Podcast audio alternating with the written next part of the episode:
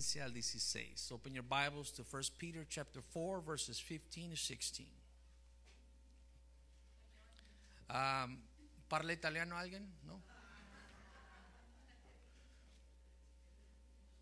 Ya miré a alguien que se me hace que hay una chinita ahí. Ni hao.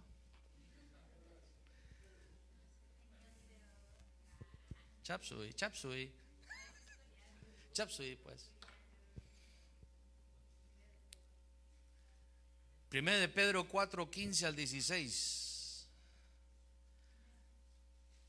¿Estamos todos ahí? Tome la libertad de ponerse sobre sus pies para darle lectura a la palabra. Y dice así la palabra del Señor en 1 de Pedro 4, 15, 16, en la versión de las Américas, que de ninguna manera sufra alguno de vosotros como homicidia, o ladrón, o malhechor, o por entrometido.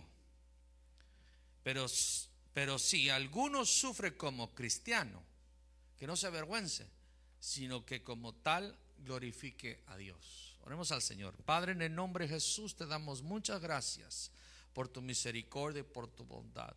Agradecemos, Padre, que nos dediques tiempo, Señor te ruego, Señor, que seas tú, Señor, llenando mi boca de tu palabra, Señor, y que al abrirla se escuche tu voz, y que al soltarse mi lengua, Señor, tus misterios sean administrados para la edificación de tu iglesia. Que aun los que no puedan entender el español, Padre, tu palabra logre tocar sus vidas de una manera, Señor, que ellos despierte hambre por tu presencia, por tu palabra. Te agradecemos tanto porque nos dedicas tiempo, Padre, en el nombre de Jesús. Amén y amén. Tome libertad de sentarse. Gloria al Señor. Dios es bueno. La escritura nos revela que hay más de una razón por la cual podemos estar sufriendo o por tener sufrimientos. Estableciendo por un lado el sufrimiento provocado por nuestra conducta nuestras decisiones. Es decir, lo que nosotros decidimos hacer puede provocar un sufrimiento innecesario, el cual Dios siempre quiere evitarnos. No es la voluntad del Señor que nosotros padezcamos como homicidios, como ladrones, como malhechores. Un malhechor es alguien que constantemente está haciendo lo mal habitualmente lo hace, de manera habitual. No es la voluntad de Dios que nosotros padezamos como entrometidos, gente chismosa, gente que se mete en cosas que no le corresponde, gente que se carga con cargas ajenas. No tiene ni voz ni voto en el asunto, sin embargo ahí se está metiendo con voz y voto. Y se acarrea situaciones difíciles. El proverbio 19.3, los que están apuntando en la nueva traducción viviente, lo dice de esta manera. La gente arruina su vida por su propia necedad y después se enoja con el Señor. Nuestras decisiones, hermanos, son tan importantes porque traen beneficio o bendición o consecuencias. No era la voluntad de Dios, hermanos, que el pueblo de Israel anduviera 40 años en el desierto. No era la voluntad de Dios.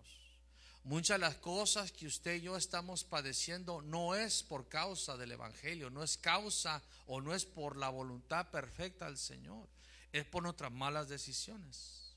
Hoy estamos experimentando las consecuencias o los beneficios de las decisiones de ayer.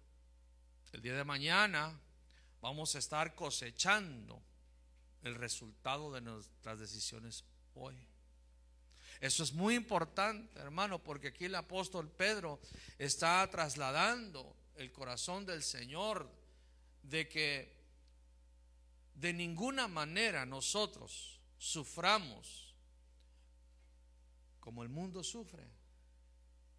El mundo sufre por no tener a Cristo. El, mundo padece por no tener a Jesús. Los matrimonios, los hogares se destruyen porque no tienen a Cristo en ellos, porque no reconocen la autoridad de Jesús en sus vidas. Pero el, el versículo 16 dice, nos habla de otro tipo de sufrimiento como cristiano. ¿Cuántos cristianos hay aquí? Cristiano, hermano, yo sé que la frase o la palabra se ha ido diluyendo. El cristiano le llamaron por primera vez a los seguidores de Cristo, a los del camino. A ellos en, Antioquía se les llamó cristianos por primera vez. Muchos dicen que de forma de burla, muchos dicen que porque se parecían a Cristo, pero la realidad de las cosas es que aquí el apóstol usa el término de manera positiva. Y el cristiano es aquel que quiere parecerse a Jesús. Aquel que quiere seguir los pasos de Cristo. Y los pasos de Cristo, hermano, contrario, hermano, a lo que nuestra carne o nuestra alma quisiera que fuese, en el caminar con el Señor hay sufrimiento. Contrario, hermano, quizás a, ese a movimiento, hermano, que creció por todo el planeta, donde su mensaje era pare de sufrir. Ven a Cristo y se te van todos tus problemas. Ven a Cristo y ese carro con asma se te va a convertir en un carro del año. Esa casa, pero no necesariamente es así, hermanos. Jesucristo no te salvó para que tú tuvieras un carro del año, para que tuvieras una casota muy grande. Gloria a Dios si te lo da como resultado de añadidura de tu búsqueda del reino del Señor.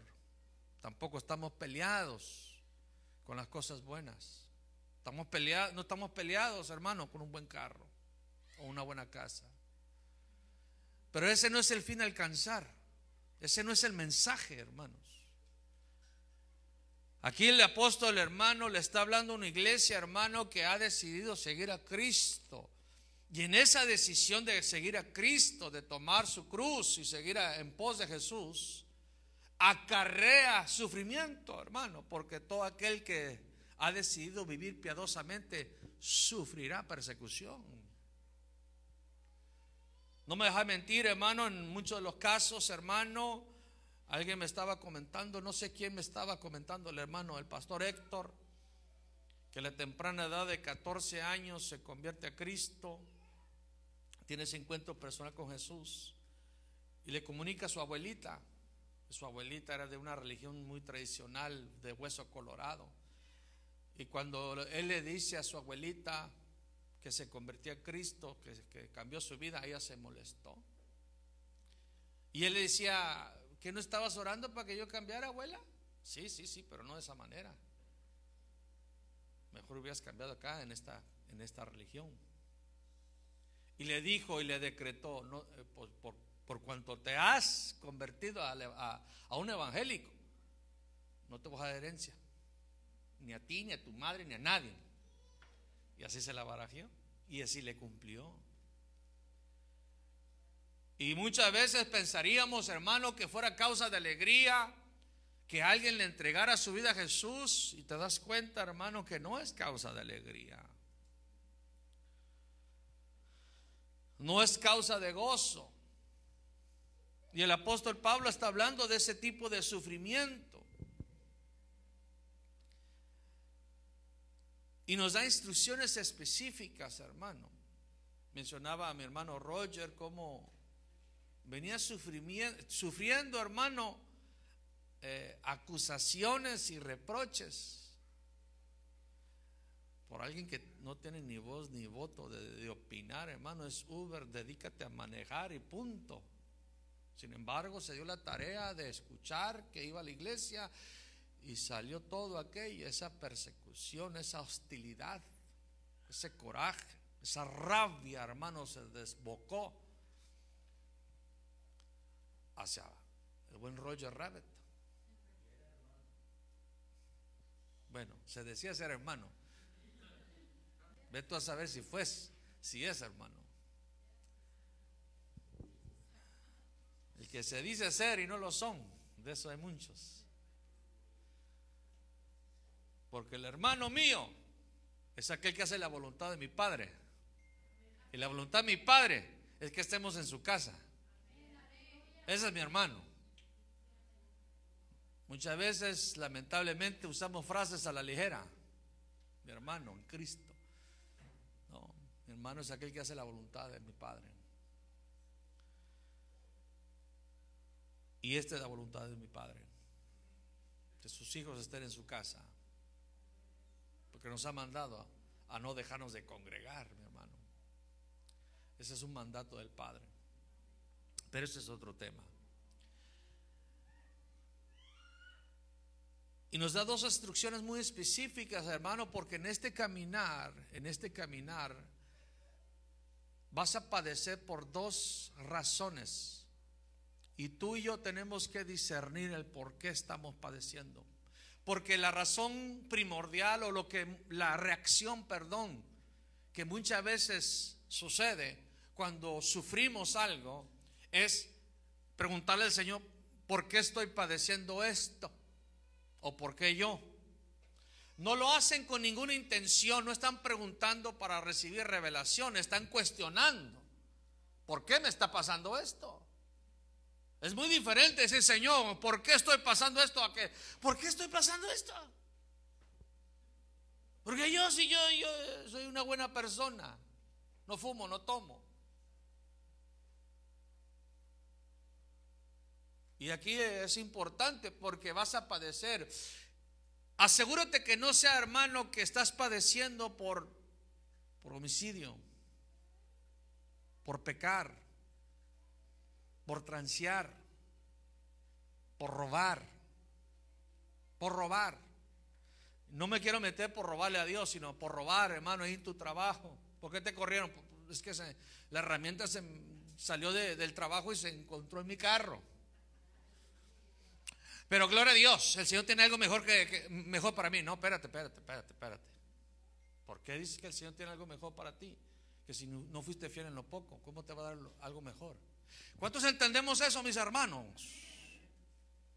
Si no somos fieles en lo poco, jamás nos van a poner lo mucho. Tenga mucho cuidado de decir, bueno, es que no, no, espérese. ¿Por qué pasó lo que pasó? ¿Por qué murió el muertito? Pues ¿Por qué estamos, por qué nuestro hogar está como está? ¿Por qué nuestros hijos están como están? Ah, no, pues es que fui mal padre. En vez de instruirlos en el camino del Señor, les compré sus, juguetitos y me desatendí de ellos. Porque les di mal testimonio.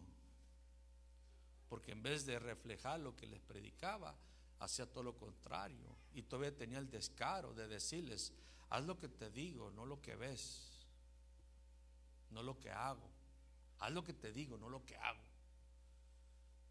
diciéndole al chamaco a no tomar y con la cerveza en la mano, a no fumar y con el puro de Cuba ahí entre los dedos.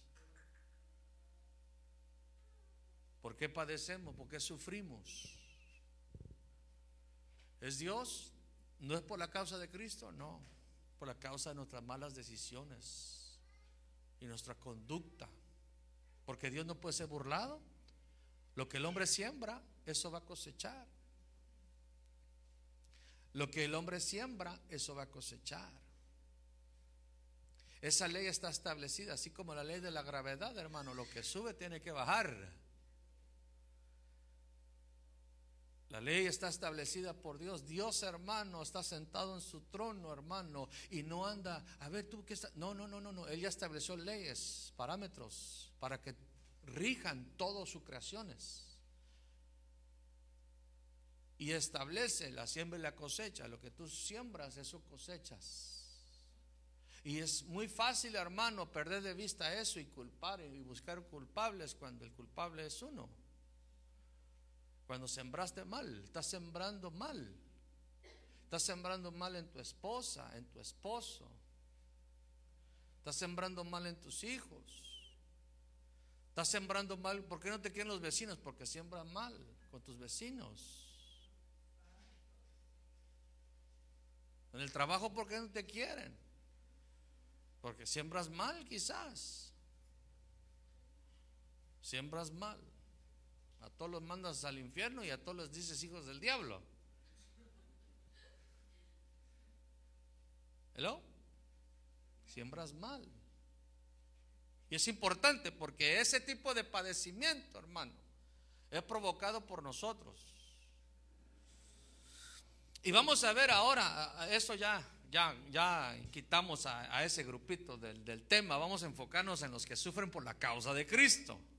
Eso sí, los que, hermano, tienen la conciencia limpia, no solamente delante de Dios, sino también delante de los hombres. Y el apóstol, hermano, nos da dos instrucciones muy específicas. Nos habla de ese tipo de sufrimiento como cristiano.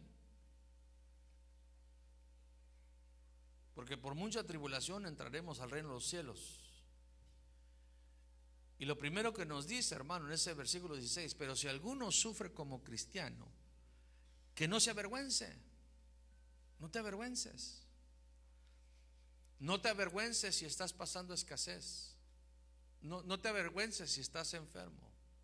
Hay gente que no, estoy enfermo, oren por mí y seré sano.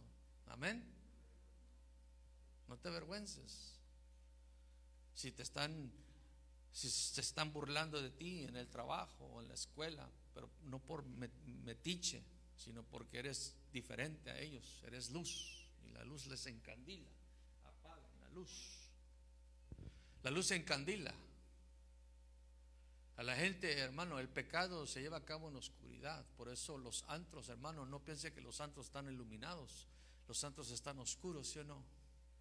Bueno, los que salen en la tele. Yo sé que usted nunca, nunca se ha metido ahí, como lo pintan en las películas. Los, los malandros que les dicen, los malhechores, de noche salen, ¿sí o no, hermanos?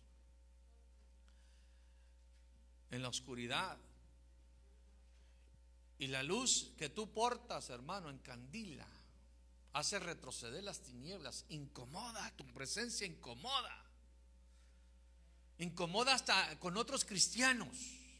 Eh, ahí viene a condenarnos, ahí viene a decir que está malo que esté tomando mis dos chelas y yo trabajé 12 horas y merezco descansar y reposarme con mi,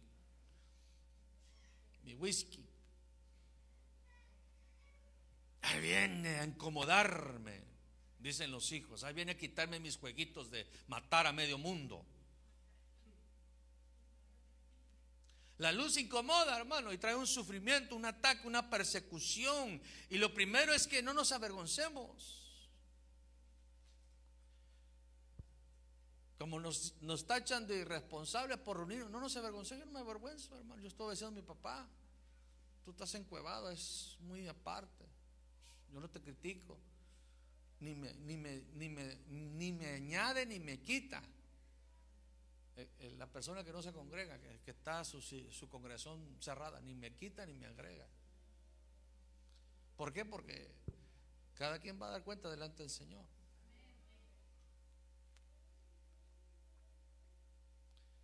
Ni consulto con carne ni sangre, hermanos. ¿Por qué? Porque carne y sangre no nos no nos trae la revelación del Padre. Porque eso fue lo que le dijo Jesús a Pedro. Carne y sangre no te ha revelado esto. Mi Padre que está en el cielo. Yo necesito revelación de carne y sangre. Yo necesito revelación del cielo, hermanos. ¿Cuántos entendemos eso? Carne y sangre, pues me meto a las noticias y carne y sangre me está diciendo que el cucuy anda allá afuera. ¿Hello? ¿Sí me explico? Carne y sangre me va a decir, hermano, que me, meta en un sótano, hermano, y, me atrenche allá abajo, hermano, con, con un limón, hermano, y remedios de no sé dónde. Pero necesitamos revelación del Padre, hermanos. ¿Qué dice papá? ¿Cuántos entendemos que tenemos un Padre? Y muchas veces esa revelación que nos da el Padre, hermano, a la gente no le entiende, hermano. y hay persecución y no debemos de avergonzarnos del Evangelio, hermano. No nos debemos de avergonzar, hermano, cuando pasamos por momentos difíciles. No debemos de avergonzarnos. A veces nuestros hijos no están sirviendo al Señor, hermano, no por culpa de uno, sino porque están pasando su proceso. Ellos tienen que tener su encuentro con Cristo. No nos avergoncemos. Yo sé que mis hijos van a servir al Señor. Yo sé que mi hijo y mi hija va y mis, mis nietos, mi nuera y todo lo que lleve mi ADN, tanto espiritual como biológico, van a servir y alabar y glorificar el nombre del Señor.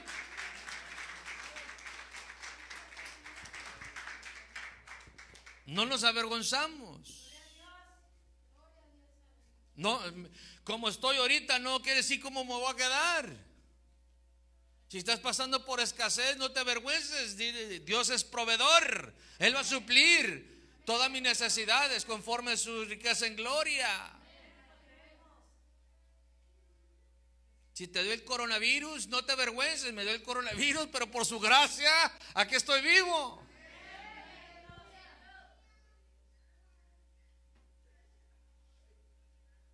Aquí estoy vivo. Aquí me dejó el Señor. No olía los tacos, no olía ni como la carne asada, no olía que se estaba quemando los frijoles.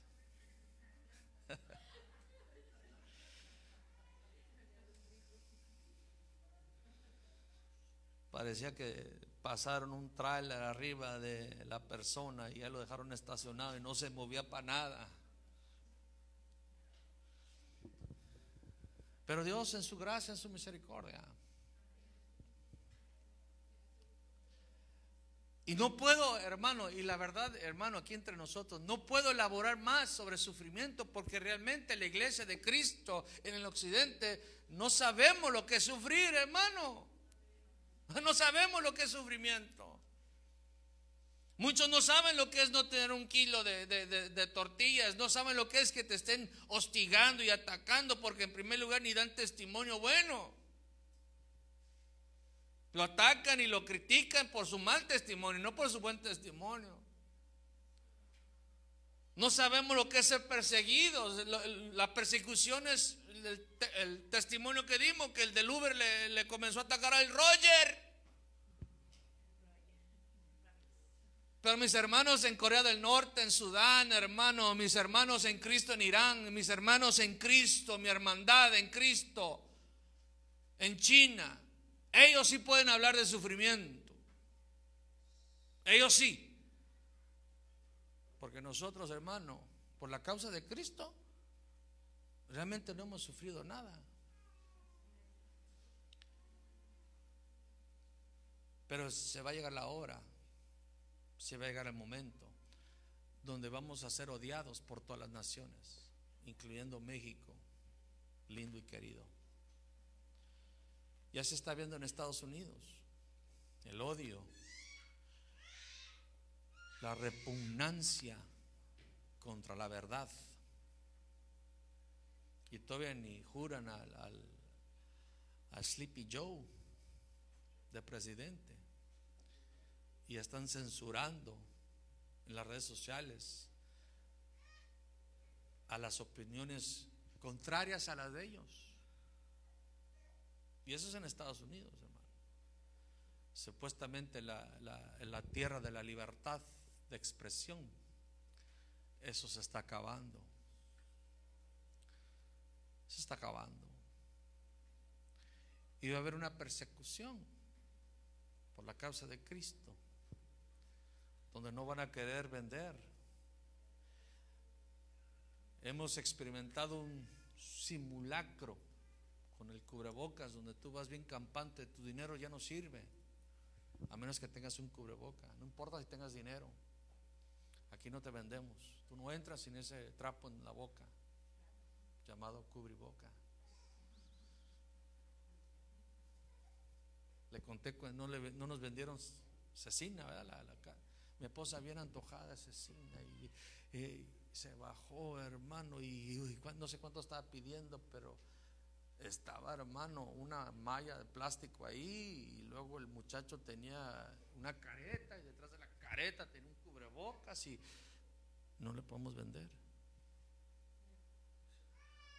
Pues ponle cubreboca a la asesina y dámela, pues ya, ya. Pero no. Y así va a ser, hermano. ¿Y, cuántos han detectado con qué hostilidad se, lo ven a usted y a mí cuando no tenemos el cubreboca? Con qué agresividad a veces se expresan hacia tu persona sin que te conozcan, simplemente porque miran, te miran a ti como un rebelde, como un irresponsable.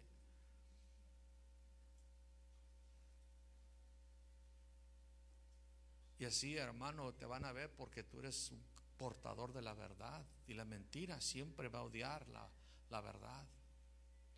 Cuando tú vas a sostener, porque la iglesia es columna y sostén de la verdad. De la verdad. Pero no lo quiero asustar, hermano. Solamente quiero que usted entienda los tiempos que estamos viviendo. Hacia dónde se va a enfocar todo. Para que nosotros podamos entender, hermano, que el Señor Jesús nos advirtió, en el mundo tendrás tribulación, pero no temas, yo he vencido al mundo. El mundo va a ir en peor, va a ir de pica, hermano, pero nosotros no vamos a ir en pica, nosotros vamos a ir de gloria en gloria, de triunfo en triunfo. Y es que el sufrimiento saca lo mejor y lo peor de las personas. Miramos en la vida de Job, en Job, hermano, sacó lo mejor de Job y lo peor de su mujer. Los dos habían perdido, los dos pasaron por lo mismo, los dos. Fueron sus bienes de los dos, fueron los hijos de los dos los que murieron.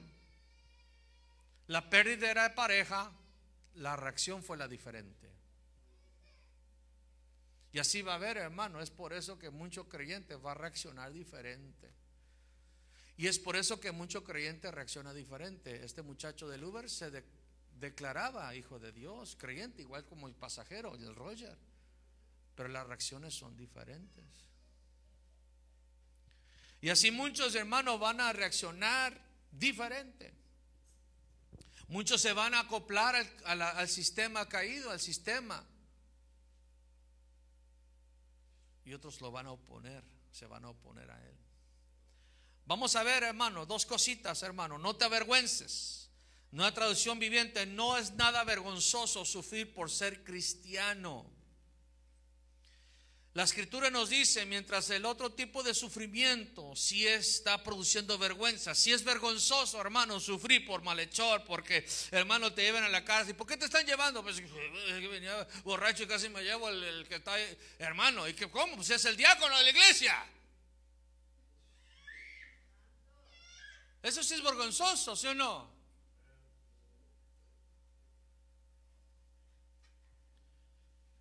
Pero Romanos 8:18, los que están apuntando, dice, pues considero que los sufrimientos de este tiempo presente no son dignos de ser comparados con la gloria que nos ha de ser revelada. El sufrimiento, tu reacción ante el sufrimiento va a evidenciar qué tipo de cristiano eres. Y aquí nos enseña el apóstol Pablo, hermano, que él considera los sufrimientos presentes no hay comparación, no son dignos ni de compararse con la gloria que se nos va a revelar. Todo está trabajando para nuestro bien. Todo está produciendo un peso de gloria, tu padecimiento, tu sufrimiento, tu proceso, hermano, en Cristo está produciendo algo muy especial para Dios y para ti. El apóstol Pedro lo menciona en su primera carta al decir, pero resistile firmes en la fe, sabiendo que las mismas experiencias de sufrimiento, digo conmigo experiencias de sufrimiento, se van cumpliendo en vuestros hermanos en todo el mundo. Y después de que haya sufrido un poco de tiempo, el Dios de toda gracia, que os llamó a su gloria eterna en Cristo, Él mismo os perfeccionará, afirmará, fortalecerá y establecerá. Las mismas experiencias de sufrimiento se van cumpliendo en vuestros hermanos en todo el mundo. Por eso le digo a mi hermano, por eso le explico, hermano. Este año, estos años que pasaron, hermanos, donde más persecución del creyente se ha visto. Lo sabemos de Sudán, lo sabemos de China, no es nada nuevo sobre Corea del Norte, sobre eh, Irán, hermano, pero cuando lo comienzas a ver en Francia, cuando lo comienzas a ver en Estados Unidos, que supuestamente Estados Unidos, eh, donde salieron muchos misiones, cuando tú comienzas a ver esa persecución contra los portadores de la verdad, hermano, tengo, téngalo por seguro que esa experiencia no va a tardar en llegar a todos los hermanos los hermanos. Y, hermano, dijera un hermano en cierta ocasión, si no vives para Cristo, si no estás dispuesto a vivir para Cristo, ¿qué te garantiza que estás dispuesto a morir por Cristo? No estás dispuesto a vivir por Él, mucho menos vas a morir por Él. ¿Cuántos entendemos eso? Y esas experiencias, hermanos, se van cumpliendo, hermanos, se van cumpliendo, hermano, en todos los hermanos. Por eso la meta alcanzar, hermano, la meta alcanzar en un servicio, hermano, no es decir, ay, qué bonito estuvo la alabanza, ay, qué bonito estuvo la prédica, oh, me dio mucho gusto, si viste el vestido que llevó la hermana, ay, qué bonito vestido, viejo, cómprame uno igual. No, es, esa no es la meta. No, mi hermanos, es de llenarnos de Dios.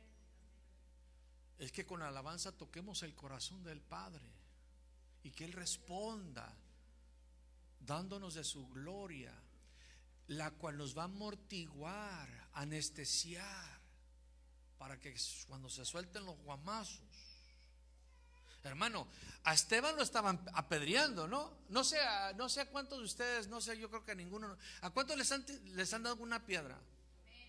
A mí me han dado con un ploma, me han disparado de aquí donde está este Uriel.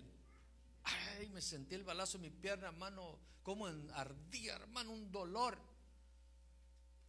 Pero a, a Pedro lo están apedreando, hermano. A Esteban, perdón, a Esteban lo están apedreando, gracias. No me van a golpear, ¿eh? Por el, equivocarme. A Esteban lo estaban apedreando, hermano, lo están apedreando. No uno, no dos, no con piedritas ahí los niños tirándole para que. No, hermano, lo estaban tirando, hermano. Y en ese momento él no siente el dolor de las piedras. ¿Por qué? Porque dice: Veo, veo los cielos abiertos y a la diestra del trono a Jesús puesto de pie.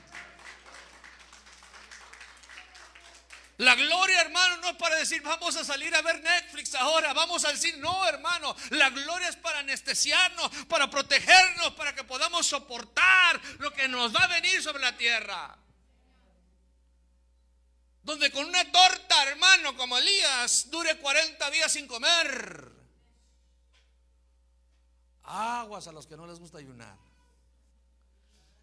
Pero escúcheme bien, el alimento va a ser sobrenatural va a tener un efecto sobrenatural en nosotros, donde vamos a ver hasta cuervos que traigan de comer.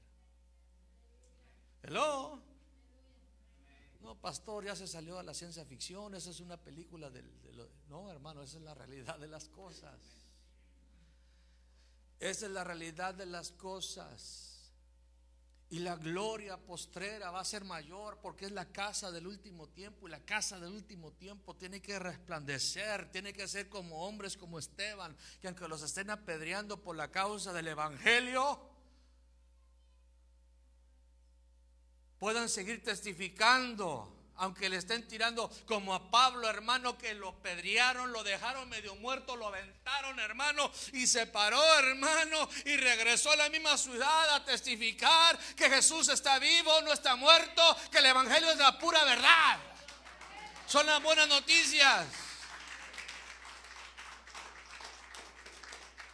El apóstol Pablo le dijo a Gabo y a todos sus hermanos que estaban lloriqueando, Pablo, no vayas a Jerusalén, te esperan cadenas. Y el apóstol Pablo dijo, no solamente estoy presto, dispuesto para ser encarcelado, sino estoy dispuesto para morir por la causa de Cristo. ¿Por qué pasaba eso? Porque estaba lleno de la gloria de Dios. No venía el culto nomás a danzar, no venía y, a que danzarle al Señor es bueno. No nomás era para ver, a ver, hoy me puse algo nuevo, voy a estrenarlo ahí en la church. No era, hermano, para calmar la conciencia. Pues el domingo y no hay nada que hacer, vamos a la iglesia. No, pues ya me trae, mi mamá me anda carrilla, casi golpeándome. Si no voy, pues ahí estoy. No, mi hermanos. Se llenaban, oraban, clamaban y Dios respondía. El lugar donde estaban temblaba, hermano, y todos eran llenos del Espíritu Santo.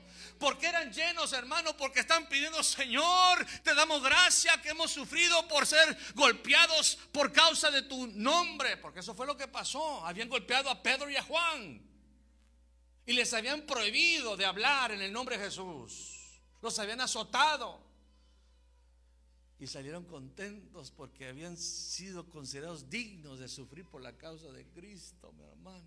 Dignos. Me dieron una tunda por creer en Jesús.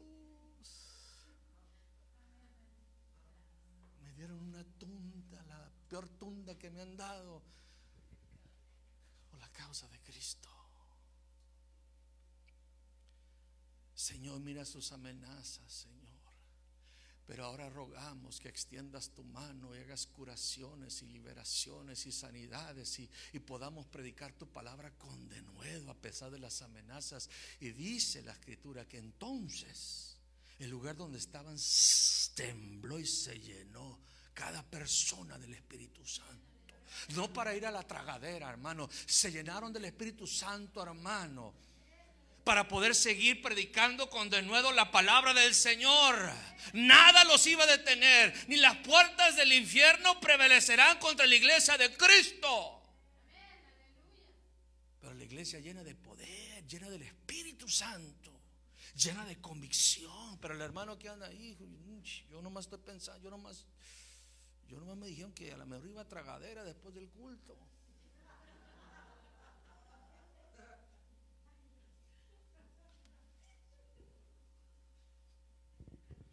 ¿Dónde me he metido? What you say, what you mean?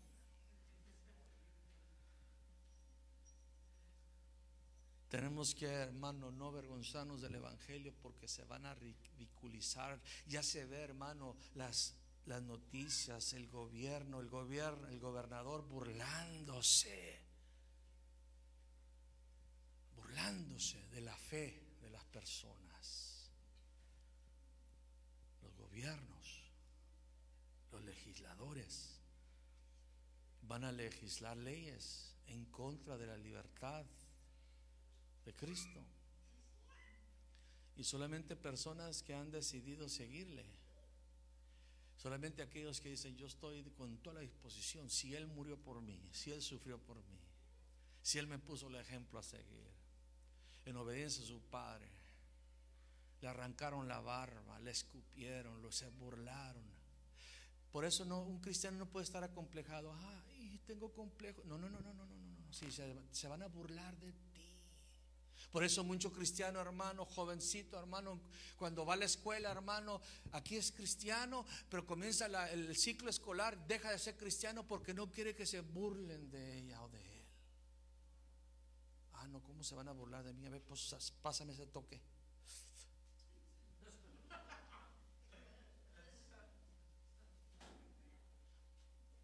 Allá sí tienen noviecito en la escuela.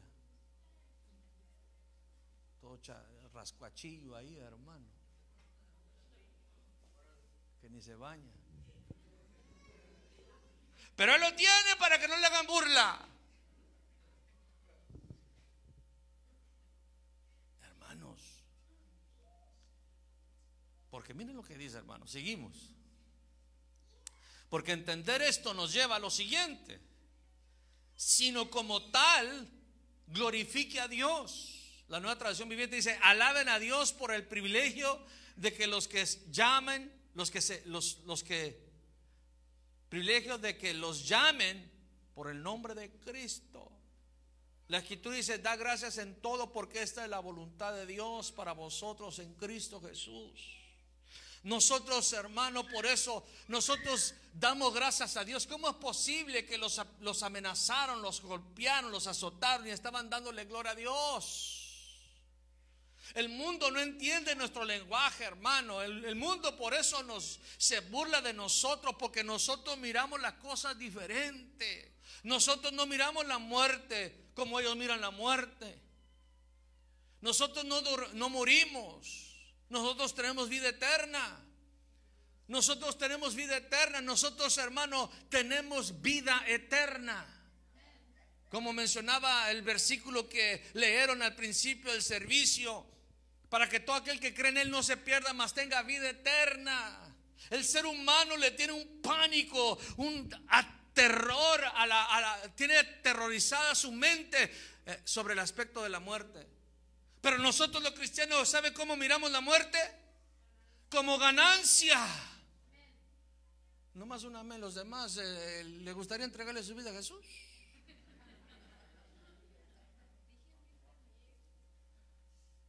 Bueno, la Nelly también dijo amén. Ya. Es ganancia. No, y no se sienta mal, hermano, porque muchos cristianos no ven la muerte como ganancia. Muchos hermanos, hasta la venida de Cristo lo miran como pérdida. ¿Y si Cristo viene y todavía no me caso?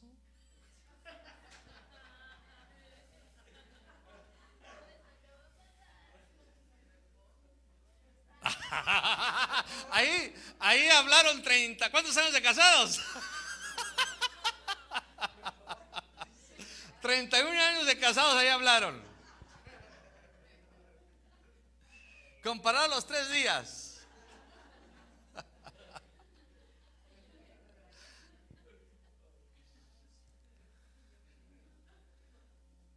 Y si viene Cristo y mi casa que acabo de pagar y mi carro que acabo de sacar del dealer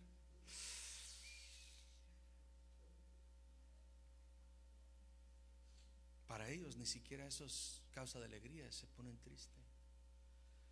La muerte para el cristiano es porque Dios es Dios de los vivos, no de los muertos. Nosotros no morimos, hermanos. Y eso no te lo puede revelar carne y sangre. Aunque lo estés escuchando ahorita por medio de este servidor, en tu corazón dices, yo no, mi hermano, yo,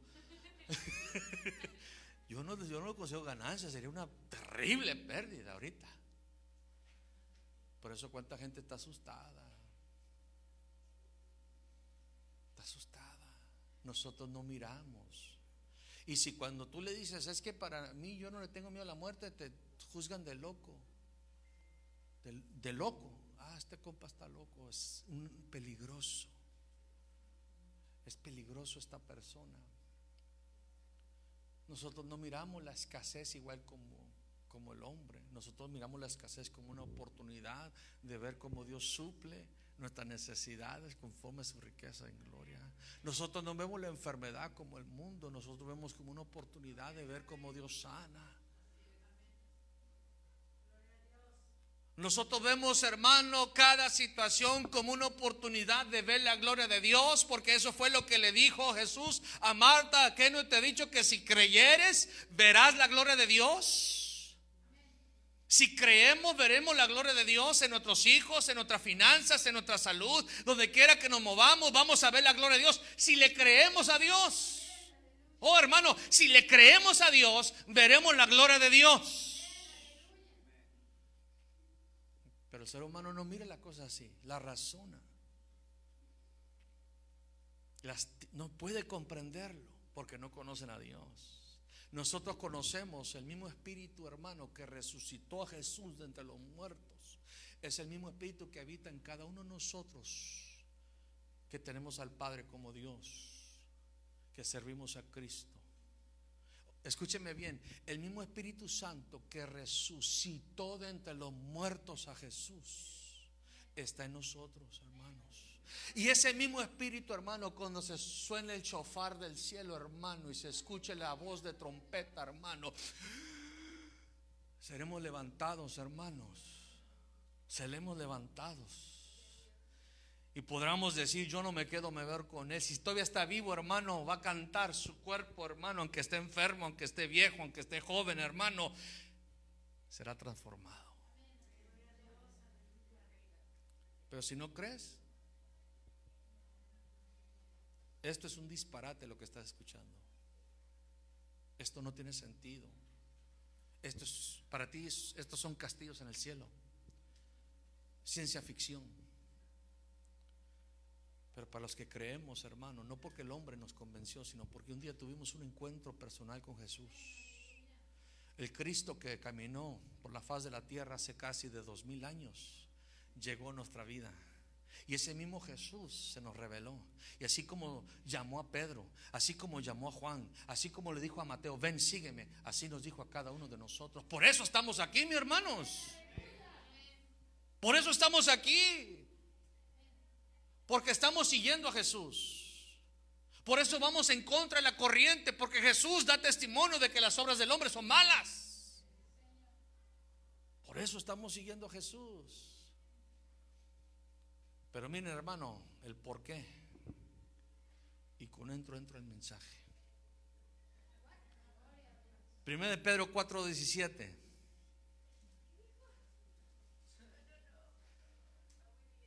Con esto vamos a entrar el mensaje, dije Nelly.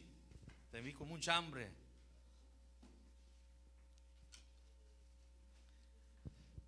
Miren nomás lo que dice la escritura. ¿Por qué el apóstol Pablo comenzó a hablar de esta, perdón, Pedro? ¿Por qué Pedro nos habló de esta manera? De sufrimiento, de padecimiento, de dos clases de sufrimientos, el que sufre por causa de homicidio, de malhechor, por causa de sus propias malas decisiones y aquel que sufre por la causa de Cristo. Porque el versículo 17 dice, porque es tiempo que el juicio comience por la casa de Dios. La traducción lenguaje actual dice, ha llegado ya el momento de que Dios juzgue a todos y de que empiece por juzgar a su propio pueblo. Hermanos en Cristo Jesús. ¿Cuántos saben, hermano, que el pueblo de Israel es hombre y figura de la iglesia? Lo que les pasó a ellos quedó escrito para ejemplo nuestro. ¿Cuántos entienden eso? No tiene nada que ver con el viejo pacto y el, nuevo pacto, porque mucha gente piensa, hermano, que el Dios del Antiguo Testamento es diferente al Dios del Nuevo Testamento. Dios es el mismo, Él es único. Y la razón, hermano, por la cual Dios fue severo con el pueblo de Israel es porque aquello que hicieron las naciones fue la razón por la cual Dios los expulsó y metió al pueblo de Israel. Y cuando el pueblo de Israel, hermano, comenzó a hacer lo mismo que hacían las otras naciones, entonces el, Dios vivo tuvo que ser severo con ellos. Él es un buen padre, ¿cuántos entendemos eso? Y el Señor, hermano, va a comenzar a juzgar, hermano, pero tiene que comenzar a juzgar con los suyos. Antes de que derrame su ira y su copa de ira sobre el mundo, va a comenzar con su casa, con su iglesia. ¿Y qué va a separar, hermano? Porque miren, hermano, lo que dice el apóstol Pedro, hermano. El apóstol Pedro continúa diciendo, si comienza por nosotros, hermano, el apóstol Pedro se está incluyendo, hermano, no se está excluyendo. No dijo, si comienza por ustedes. No, si comienza con nosotros. ¿Cuántos entienden eso, hermanos? Muchas veces, hermano, ignoramos, hermano, que el Dios que servimos tiene ojos y ve, tiene boca y habla, tiene oídos y oye. Y muchas veces pensamos, hermano, que en el momento que hacemos algo que no debemos, como no nos cayó un rayo, como no se abrió la tierra, no pasa nada. Y como seguimos profetizando y, seguimos orando por enfermos y siguen sanados, pensamos que Dios está avalando. Y no es así. Llega un momento y dice, oye, hey, hey, ya llegó el momento de juzgar. Palabras que a muchos cristianos modernos no les gusta escuchar. No les gusta escuchar sobre severidad, no les gusta escuchar sobre juicio, condenación, maldición. Son frases y palabritas que a los cristianos modernos jamás les gusta escuchar. No, don't talk to me about that. Don't tell me Jesus is going to judge me. Don't tell me once I'm going to be dead and risen from the dead, I'm going to be before God and God is going to judge my life. Don't tell me that. No me digas eso. Talk to me about being a champion of faith. Talk to me, háblame de mi casa grande, mi carro nuevo, por favor.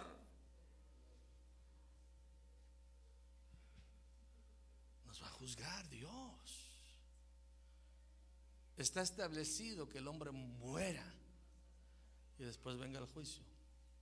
Y llegó el momento, hermanos. Por eso no le, no le importa lo que diga la gente, hermano.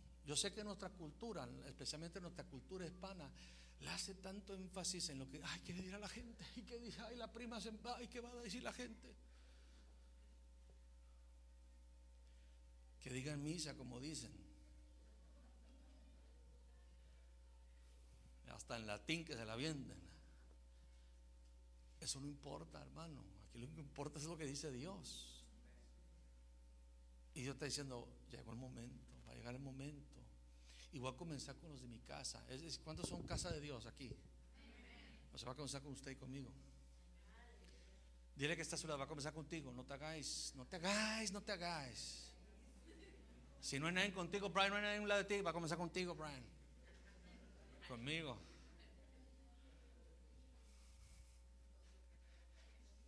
Va a comenzar con los que dicen ser apóstoles, profetas, evangelistas, pastores y maestros.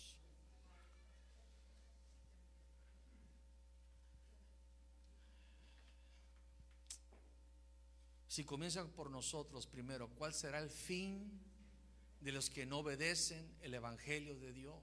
Hermano, si Dios va a ser acá severo con nosotros, ¿qué le espera al que no tiene Cristo, hermano? ¿Qué será de nosotros y de ellos? Por eso, hermano, le voy a decir algo, es tiempo de predicar el Evangelio. Es tiempo de evangelizar. Es tiempo de evangelizar, de predicar. Persona con que te topes, persona que le hables de Cristo. Persona que conoce que se alejó de los caminos, persona que comiences a orar por él y decir, Señor, ¿sabes qué? Regresa a los caminos del Señor. Persona que mira que anda ahí este, vacilando entre dos opiniones, que y, dejo el amante o no dejo el amante. ¿Dejo de robar o no dejo de robar? ¿Dejo la marihuana o dejo la marihuana? ¿Dejo de ser chismosa o sigo con el chisme? ¿Dejo de hablar mal del pastor o sigo hablando mal del pastor? ¿Dejo de, ser infiel o soy fiel? ¿Dejo de congregarme o comienzo a congregarme? El tiempo ya se está acabando.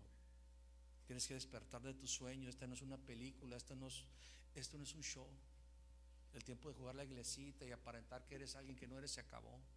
Porque el que nos va a juzgar es Dios, no el hombre. El hombre, hermano, el hombre es fácil de engañar, hermano. Hermano, hermano, cuánta mujer, hermano, casada por 30, 40 años y, hermano, y ya cuando se muere el viejito, hermano, resulta que tenía una, que se salía a caminar, eh, una hora de caminar, y esa hora de caminar tenía otra esposa y otra familia, hermano. Y se dan cuenta, y oye, esta señora quién es, pues yo era, ¿y tú quién eres? Y,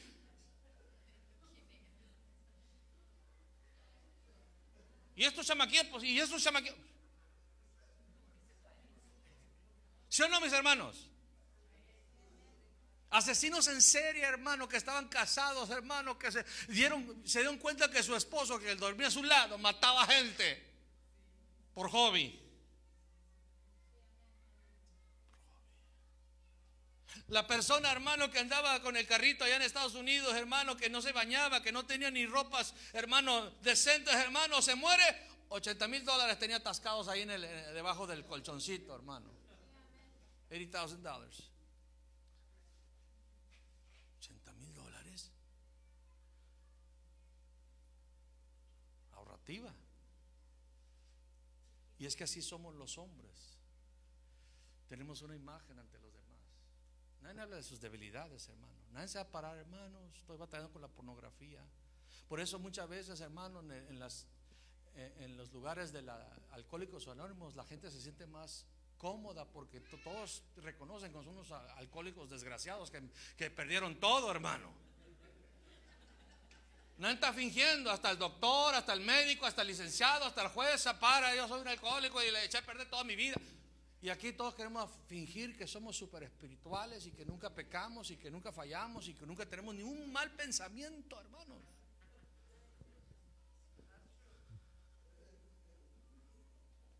Por eso cuando alguien peca, hermano, todos lo quieren, hermano, apedrear.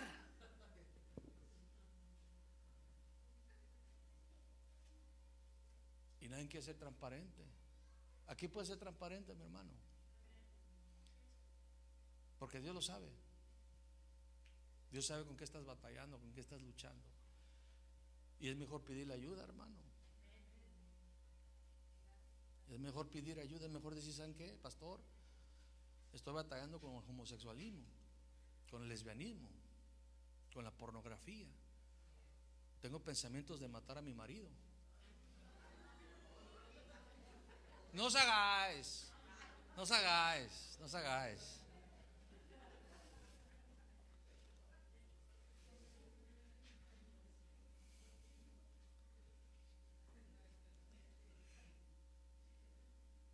Estoy con, esta conducta.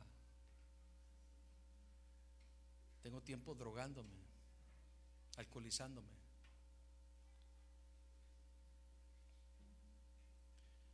Y vamos juntos al trono de gracia para obtener misericordia. Y el Señor que, que murió por nosotros, su sangre es poderosa para limpiarte de todo pecado. Y el Espíritu Santo que resucitó, Él tiene poder para ayudarte, para que no te atrape el pecado, sino que te libere. Porque la paga del pecado es muerte. Por eso la muerte no pudo sostener a Jesús, porque Jesús no, no había pecado. Y no había pecado porque el Espíritu Santo le ayudó, porque el Espíritu Santo estaba con él y sobre él. Por eso el Espíritu Santo nos ayuda a no satisfacer los deseos de nuestra carne. Nunca fue la intención de Dios que usted batalle con sus áreas en su propia fuerza. Pues si no podemos, hermano. Por eso envió el Espíritu Santo para ayudarnos. Por eso puso la palabra, la atesoramos en el corazón para no pecar contra Dios. Porque hermanos,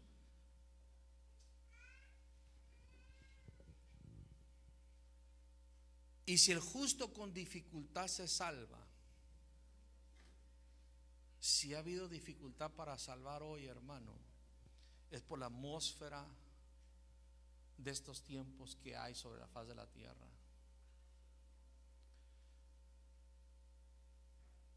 Cuando usted escucha a personas ya mayor de edad, yo creo que cada generación dice, nunca los tiempos eran como estos. Pero hoy se mira, hermano, porque la atmósfera para pecar es tan fácil hoy en día, hermano, que, hasta la cargas contigo. para pecar solamente necesitas uno de estos. Y wifi.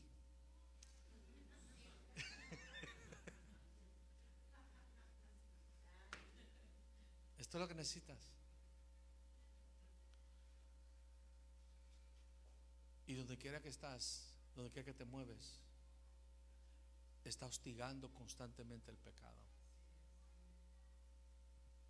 Constantemente, constantemente. La facilidad de pecar va incrementando, mis hermanos. Se lo van fomentando. Desde niños les están enseñando cosas que un niño ni siquiera debería de saber. Así como la presencia está anestesiando contra el dolor, así hermano, la educación del sistema público está entorpeciendo la conciencia de los jóvenes para que lo malo no sea tan malo. Háblele un joven de 13 años, 14 años sobre la marihuana y dice, no es malo, pues es, hasta es hierba natural. Y luego dicen esta frase, es legal. ¿A qué someternos a las leyes terrenales? Ahí sí aplican. Es legal. Es legal. Hablarle a un joven hermano de homosexuales. Escúcheme bien. Hablarle a un joven de homosexuales. Ah, yo tengo un montón de ellos, son mis amigos. Ah, mi pefo, mi pefo es gay. Mi mejor amigo es gay, dice la muchacha. Mi mejor amigo es gay. Su mejor amigo es gay. Por eso esa muchachita que aunque se congrega en la marcha gay, ahí está con su mejor amigo marchando. Marchando. Su pancarta de que Dios es amor y ama a los gays. No tiene nada que ver con el amor de Dios. Tiene que ver mucho con el amor que esa persona le tiene a Dios. Y los homosexuales y los lesbianas y todo aquello que peca están en rebelión contra Dios. Es una rebelión abierta. Dios hizo hombre y mujer. Y se rebelan contra ese diseño. Y es pecado. Pero los jóvenes hermanos no, no gay, everybody's gay in some way or another. Eso dicen los jóvenes. No es tan malo. Nosotros hermanos, nosotros los adultos. Nosotros los adultos. ¿Por qué? Porque ahora te le metieron bisexualismo a eso.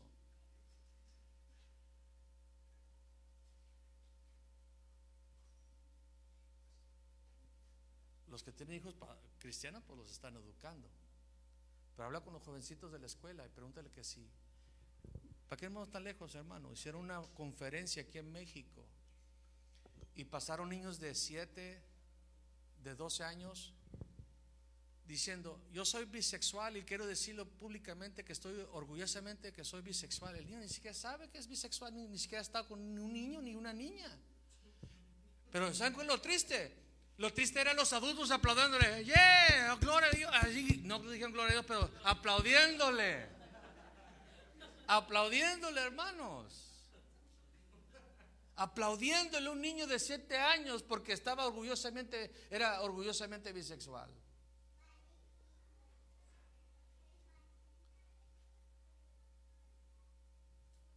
Es normal, le llaman eso normal.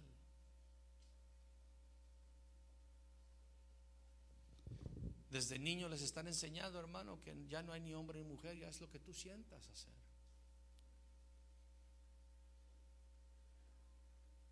Lo que tú sientas hacer. Si tú te sientes niña por dentro, eres una niña. Cosa que esa es una mentira del diablo, hermanos. Es una mentira de Satanás. Y conscientemente o inconscientemente, hermano, les forman esa conciencia. Porque le voy a decir algo, hermano. ¿Cuántos realmente se sientan con sus hijos a educarlos? La educación cristiana. Hablarles de, eso, de masturbación, de homosexualismo, de lesbianismo, de relaciones sexuales. ¿Cuántos se sentaron, han sentado a hablar con ellos? Muchos cristianos ni tocan el tema, ni, ni, hablan con ellos de eso. Ay, no, la cruz, cruz y se vaya el diablo y venga Jesús. Hermanos, Pero en la escuela sí les enseñan, hermano. en Estados Unidos van ocho horas los chamaquillos. No es como aquí que cuatro horas y regresan a su casa. Cuatro horas con media hora de recreo. Allá son ocho horas, hermanos. Y traen transvestis, hermano, a leerles, hermano, libros de cuentos de niños. A los niños. Y van a pasar leyes, hermano, que si tú le dices a tu hijo es malo, el hijo va a decir, no, no puedo participar, maestra, porque es malo. ¿Y quién dijo que era malo? Mi mamá, ah, eso es hate speech, eso es hate crime y te van a arrestar, hermano. El niño no va a decir, no vas a mentiras. ¿Quién te dijo? Nadie. ¿Quién te dijo? Pues mi mamá, ah, ok, vayan por la madre. Vayan por la madre. Usted está instigando odio en los hijos. Es gente cerrada como usted, religiosa, fanática, que está destruyendo nuestro país. ¿En qué siglo piensa que está viviendo? Este, este libro viejo está lleno de hermano y así se la van a barajear. Pero el juicio, hermano, va a comenzar con nosotros. Y con esa dificultad vamos a seguir proclamando el Evangelio de Cristo. ¿Qué será del impío del pecador? El impío que conoce de la palabra. Judas lo define de esta manera, impíos que convierten la gracia de nuestro Dios en libertinaje y niegan a nuestro único soberano y Señor Jesucristo. Ese es un impío que conoce ya. El pecador no conoce, pero el impío ya conoce, conoce sobre la gracia, pero la convierte en libertinaje. Conoce la palabra, pero la tuerce para su propia destrucción. Por eso Dios tiene que juzgar su casa, porque la tiene que limpiar. Por eso, hermano en Cristo, hermano en el Señor, tú que me escuchas, arrepiéntase por favor. Si está viviendo doble vida, si usted no se ha arrepentido, si usted es una persona impía que aquí en la iglesia es una cosa y convierte la gracia de Dios en libertinaje, allá donde nadie lo vea, solamente Dios. Esta es una buena oportunidad de arrepentirse, de humillarnos delante del Señor y pedirle perdón. Y dice, Señor, perdóname. Porque hoy, si tú pides misericordia, misericordia vas a alcanzar. Pero en el día de juicio, ahí nadie va a poder pedir misericordia de alcanzarla. Porque le va a decir rotundamente en su rostro, el tiempo de mi gracia se acabó. El tiempo de misericordia tú mismo la rechazaste.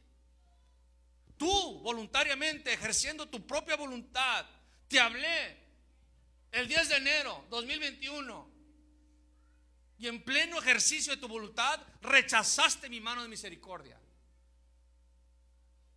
Por ende, hoy estoy como tu juez, ya no como tu salvador.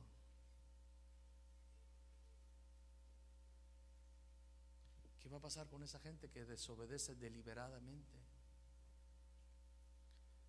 Ahí nadie va a estar a tu lado, no va a estar tu mujer, pero yo oraba por él, yo decreté, yo, yo proclamé sobre él, yo dije, yo oraba por él todas las noches, hasta por sus pies, hasta por su gorro. Yo, quítate un lado, porque esto es muy personal. Ma, ma, mi mamá ayunaba, mi mamá profetizaba, ma, ven. No, no, no, tu mamá no va a estar ahí. Mom, help, mom. No. Pero mi papá era el pastor. Ah, calmado. Esto es contigo, no con tu papá. Pero mi papá era el apóstol, el profeta, el evangelista, el maestro. Mi mamá era la intercesora de la iglesia. Mi mamá sembró. Tu mamá tendrá su turno. Eh, ahorita es el tuyo. Ahorita es el tuyo.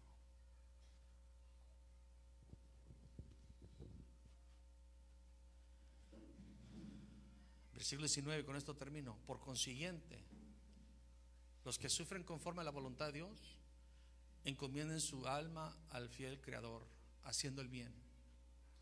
Una tradición viviente, de modo que si sufren a la manera que agrada a Dios, sigan haciéndolo. Sigan haciendo lo correcto y confíen su vida a Dios, que los crió, pues Él nunca les va a fallar. Hermanos, yo sé que es difícil a veces, especialmente la juventud. Los jóvenes es difíciles por todas las cosas que he mencionado.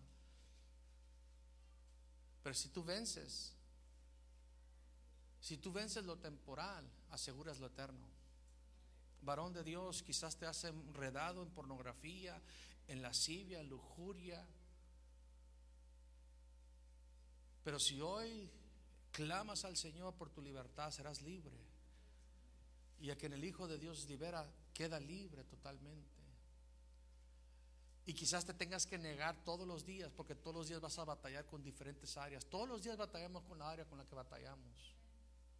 A veces es más fuerte que otros hermanos, pero seguimos luchando y nos humillamos delante de Dios y pedimos ayuda al Espíritu Santo. Pero hermano, aunque luches 30 años con esa área, pero luchaste, tendrás la eternidad asegurada. Y no necesitas ser un genio en matemáticas, hermano.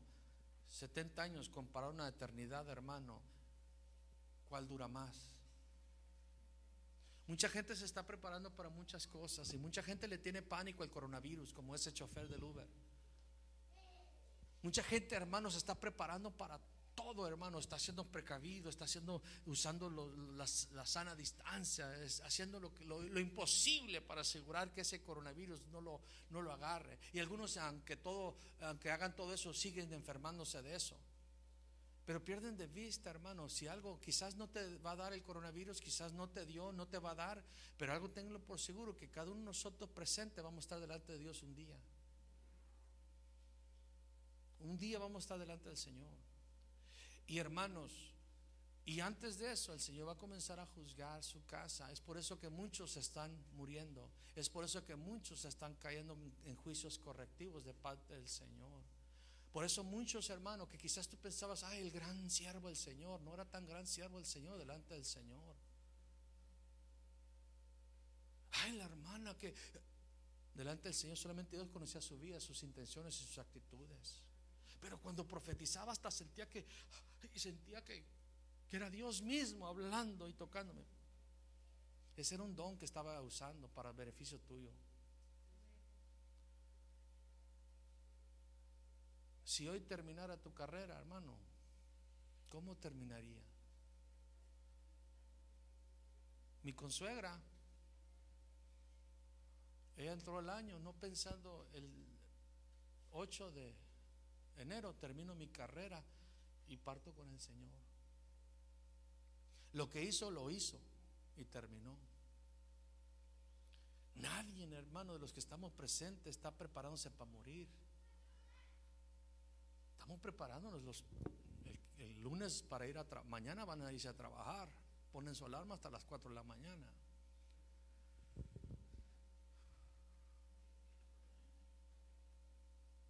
Pero lo seguro es que el Señor está en el asunto. Él sigue sentado en su trono. ¿Cómo vas a reaccionar ante esta noticia? Ante la palabra del Señor. Cada quien va a reaccionar diferente. Pero yo te amonesto y te exhorto como tu pastor, porque a mí me están exhortando y amonestando como siervo de Dios. Que que esté limpio, límpiese más. El que necesita ayuda, busque la ayuda. Busque la ayuda. No estás solo. Nadie te va a juzgar, nadie te va a condenar, a decir, ¿cómo que? No, no, no, pues si todos somos del barro, hermano, de, la misma tijera nos cortaron a todos. Tenemos al Espíritu Santo. Y donde está el Espíritu del Señor hay libertad. Pero el juicio va a comenzar con su casa. El juicio va a comenzar con su casa, hermano, y comenzará el Señor, hermano, a separar. Él va a separar las ovejas de las cabritas. Porque eso es lo que hace un pastor.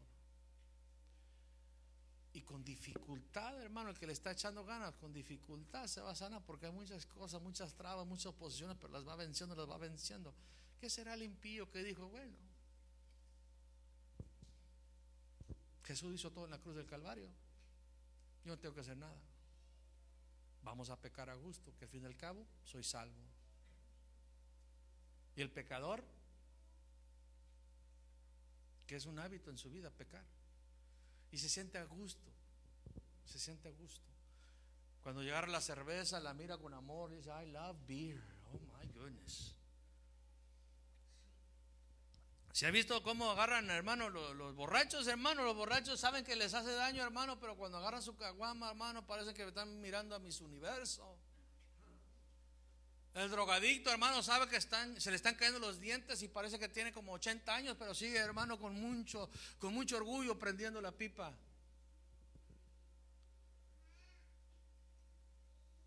Porque aman más el pecado.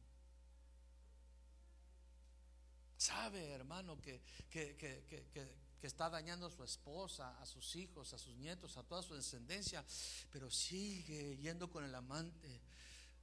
Estuve pensando en ti durante la prédica.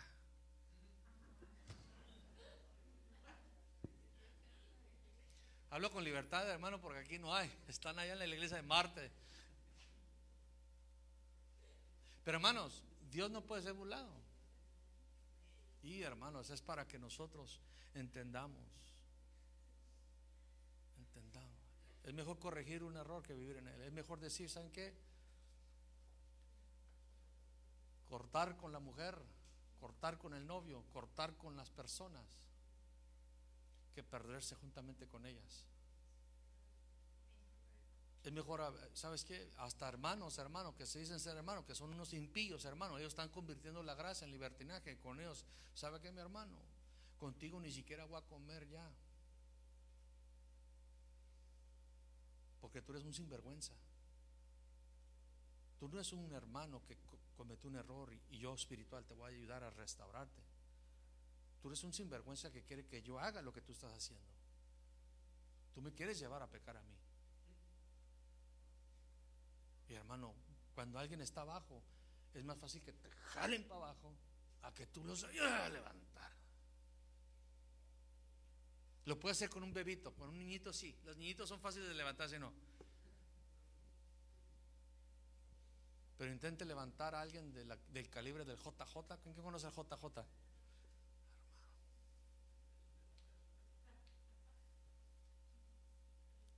Bueno, al pastor, imagínense levantándome a mí, estoy, estoy sentado en el piso, hermano.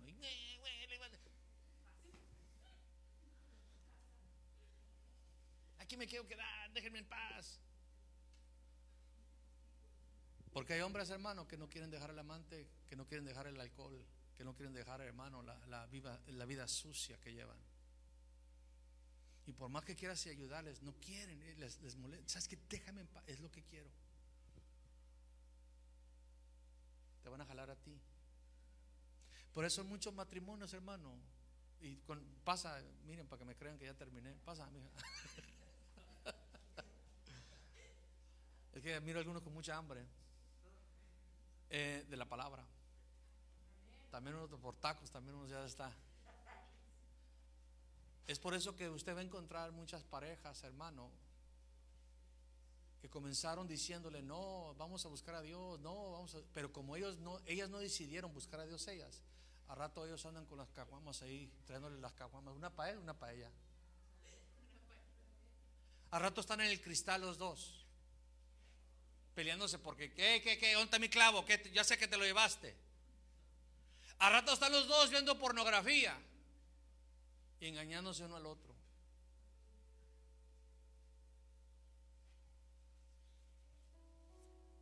Son situaciones reales, hermano. Y todo es por una decisión. Tú hoy puedes decidir servir a Cristo, de verdad. Eso es lo lindo, hermano, de la misericordia que es nueva cada mañana. Yo sé que el mensaje no es popular, yo sé que mucha gente, arrepentimiento, ay, eso que... El Señor viene pronto. Todos hemos cometido malas decisiones, todos, hermano. Yo estoy aquí parado porque yo tuve que arrepentirme de mi pecado. Yo tuve que dejar el pecado y decidir seguir a Cristo. Todos los días tengo que tomar mi cruz. Todos los días tengo la decisión, o peco o sirvo a Cristo.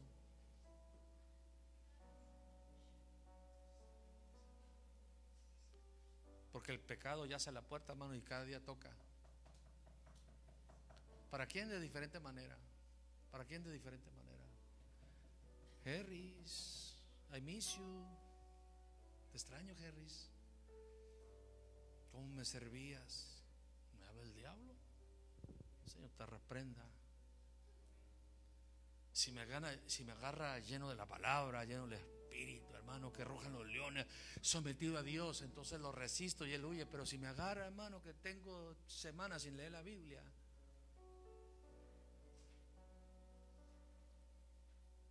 si me agarra peleado con mi mujer, si me agarra, hermano, que no oro, tengo meses sin orar.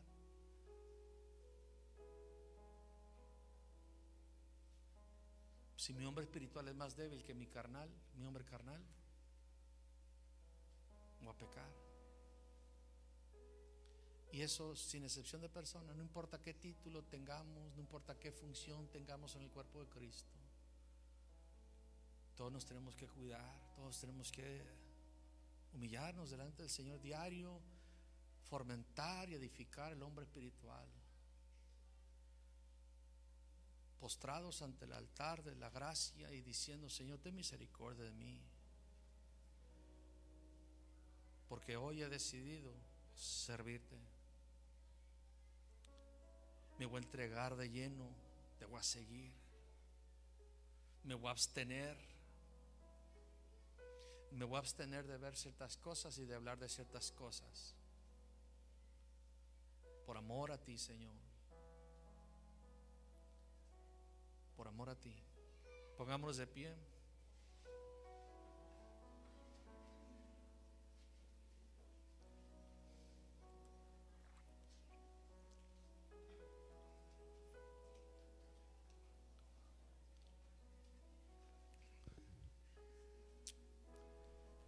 Hermanos en Cristo, quizás tú esperabas una palabra de fe, una palabra que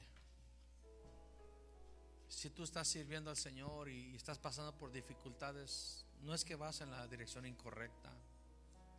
Es parte del proceso, es parte de tu caminar, experimentar sufrimientos. Solamente alábale, glorifícale, confiando en el Señor que Él es el alfarero y tú el barro. Pero el Señor, hermano, nos está llamando.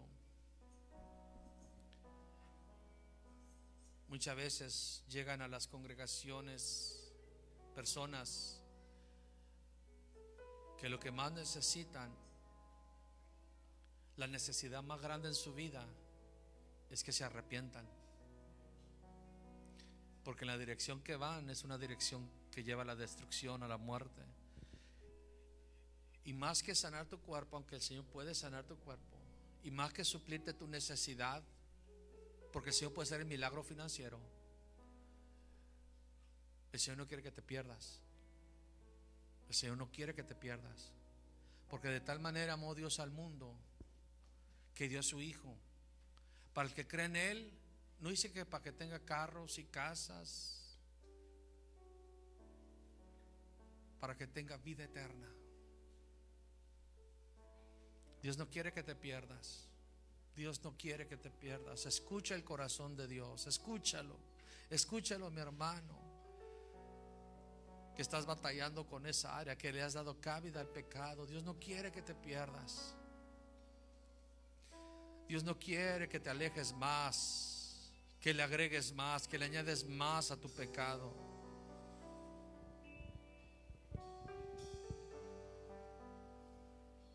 He doesn't want you to perish. He wants you to be saved. He wants to save your life. He wants to give you eternal life.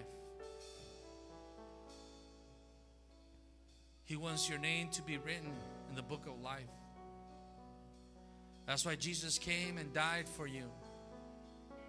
So that you that believe in him would not perish but have eternal life. Él quiere salvarte, mi hermano. Él quiere salvarte, rescatarte, redimirte. Está en su naturaleza. Jesús, Salvador, el que quita el pecado. Él quiere quitar tu pecado. Él no quiere que tú vivas en Él. Oh. Él te está llamando a un arrepentimiento genuino y auténtico. He's calling you to repentance, to repent before the Lord. You're going in the wrong direction. He wants you to change the course of your life and turn to the cross and call on the name of Jesus. Oh, Rabasandare besondo. re, re, re, re, re, re, re. Él te está llamando. No endurezcas tu corazón. Do not harden your heart. Do not harden your heart as you hear the voice of the Lord touching the door of your heart. He wants to enter into your life. He wants to cleanse you of all sin. He wants to redeem you. Oh, Él te quiere redimir, Él te quiere limpiar.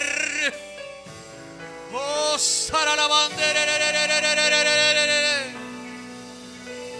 Vamos, clámale a Él. Entra con confianza a su trono de gracia y obtén la misericordia. Oh, rabababasande.